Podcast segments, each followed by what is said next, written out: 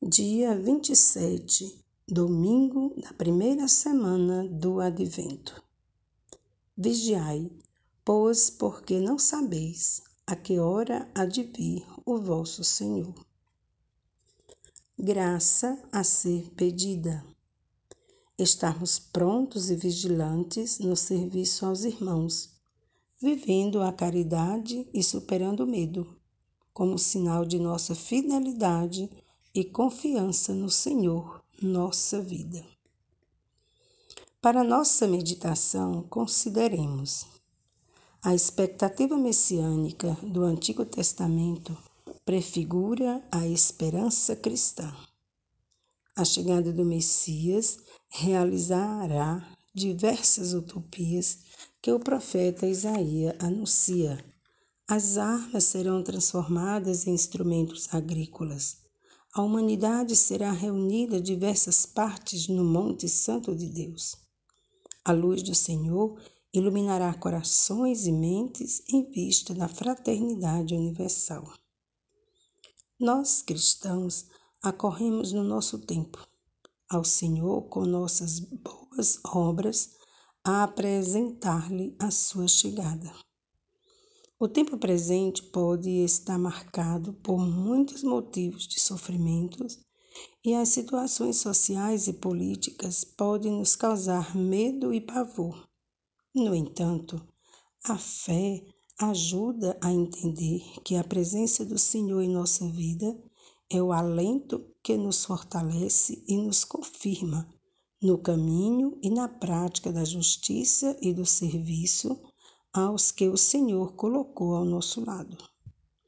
A esperança cristã não nos decepciona e, de nossa parte, nossas atitudes devem demonstrar nossa atuação de renovar o mundo por uma ética que transforma a nós mesmos e ao mundo.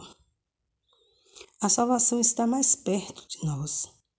A esperança cristã nos sustenta. O Evangelho nos convida a vivermos o dia a dia atentos, acordados e conscientes. A indiferença é o grande mal que pode anestesiar nossos sentidos e nos impedir de nos aproximarmos de nossos irmãos, percebermos suas dores e nos solidarizarmos com seus sofrimentos. Por isso, a necessidade de estarmos vigilantes na prática do amor e da caridade. Quando o Senhor virá para julgar o mundo? Não sabemos e nem temos de gastar tempo com essa preocupação. O que realmente vale é assumir cada dia como tempo oportuno para viver o bem e manifestar que somos seguidores de Jesus pelo serviço a quem precisa.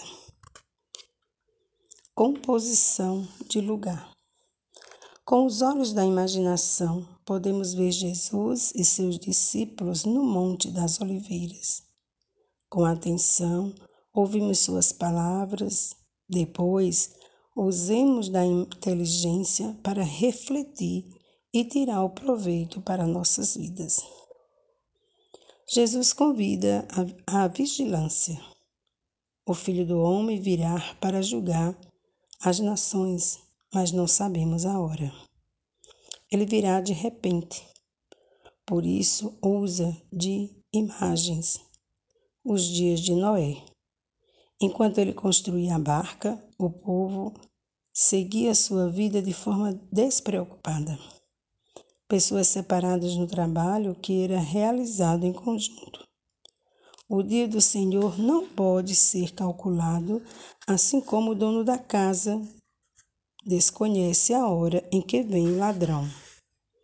Daí, não importa calcular o tempo e a hora, mas vale muito estar vigilantes, dedicados à prática da justiça e ao serviço aos irmãos. Ao fim do seu tempo de oração, agradeça ao Senhor por seu Espírito que o conduziu e faça a avaliação percebendo as palavras que tocaram seu coração e as novas atitudes que o Evangelho o convida a viver. Boa oração.